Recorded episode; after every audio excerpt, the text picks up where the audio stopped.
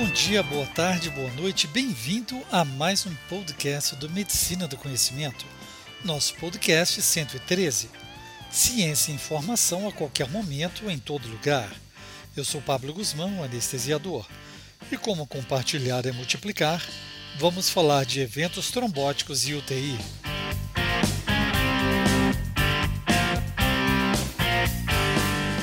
Você já escutou a rádio web Medicina do Conhecimento? Lá, a qualquer momento e em todo lugar, você escuta música, ciência e informação. Aproveite enquanto você vai ou volta do seu trabalho, durante seu esporte e seu lazer.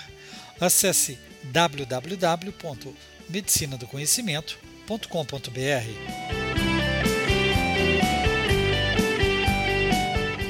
Estamos vivendo um momento ímpar na pandemia do Covid-19. Vimos que nossas unidades estão desmobilizando leitos, pois parece que estamos reduzindo as internações de pacientes mais graves. Um desafio ainda permanece. Pacientes com Covid-19 sofrem uma alta incidência de eventos tromboembólicos, associados a uma forma distinta de coagulopatia observada em pacientes com Covid-19 que podem ser diagnosticados por ultrassom à beira do leito. Felizmente, no entanto, um estudo recente também descobriu que essa incidência não estaria associada a um risco aumentado de morte.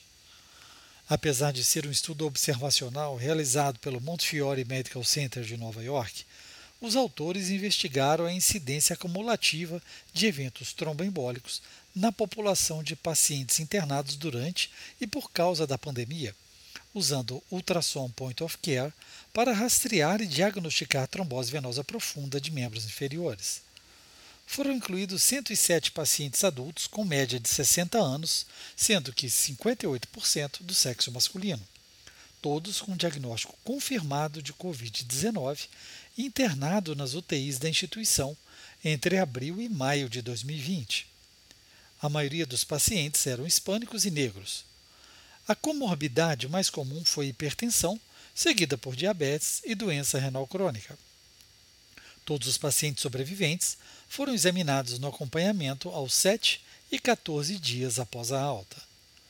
Todos os participantes foram submetidos a um exame de ultrassonografia à beira do leito no dia 1 de sua internação na UTI. O acompanhamento foi realizado em 62% após 7 dias e 41% dos pacientes que tiveram um exame de acompanhamento em 14 dias no pós-alta.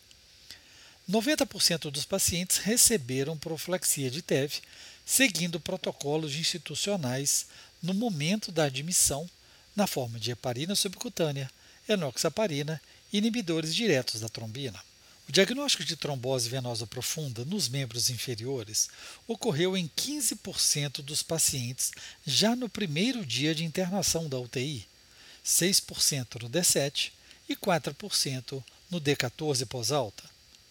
Um total de 40 pacientes desenvolveram 52 eventos tromboembólicos. Havia 21 trombose venosa profunda de membros inferiores, 9 tromboses de membros superiores, 13 tromboses pulmonares agudas, 4 acidentes vasculares isquêmicos e uma trombose arterial. Quatro eventos trombóticos foram diagnosticados em outros locais, incluindo um trombo de ventrículo direito, dois trombos na veia cava inferior e um trombo de veia porta.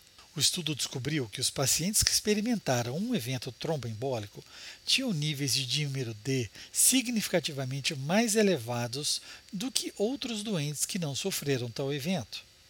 Nenhuma outra diferença significativa foi observada entre os grupos em outros valores laboratoriais, incluindo níveis de pico de ferritina, proteína C reativa, procalcitonina ou fibrinogênio. 12 pacientes, 30%, falharam na anticoagulação terapêutica, conforme demonstrado pela ocorrência de eventos tromboembólicos, apesar de estarem em anticoagulação em dose completa.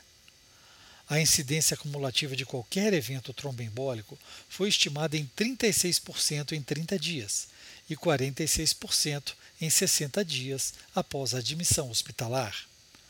Os pesquisadores também descobriram que, por 60 dias, 21% dos pacientes haviam sofrido uma TVP na extremidade inferior, enquanto 10% tinham uma TVP em extremidades superiores.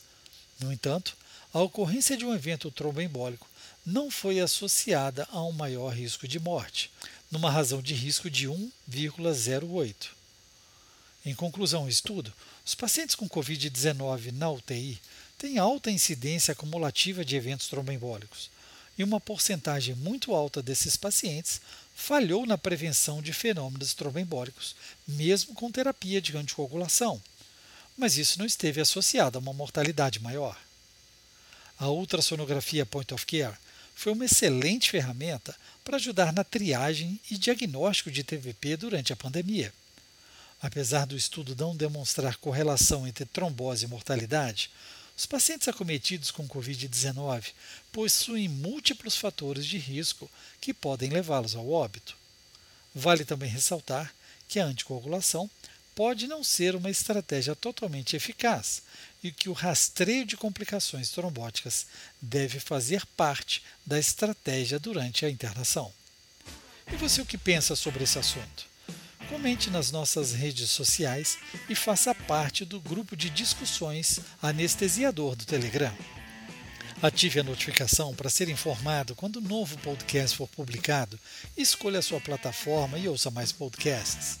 Siga no Spotify, Deezer, iTunes, Google Podcasts, SoundCloud, YouTube e mais uma dezena de agregadores de podcasts, inclusive na Amazon Music. Na medicina do conhecimento, você escolhe o player da sua preferência. É importante o seu feedback. Compartilhe nas suas redes sociais e deixe seu like. Isso aumenta a divulgação do nosso projeto. Além disso, você pode entrar em contato e sugerir o próximo tema.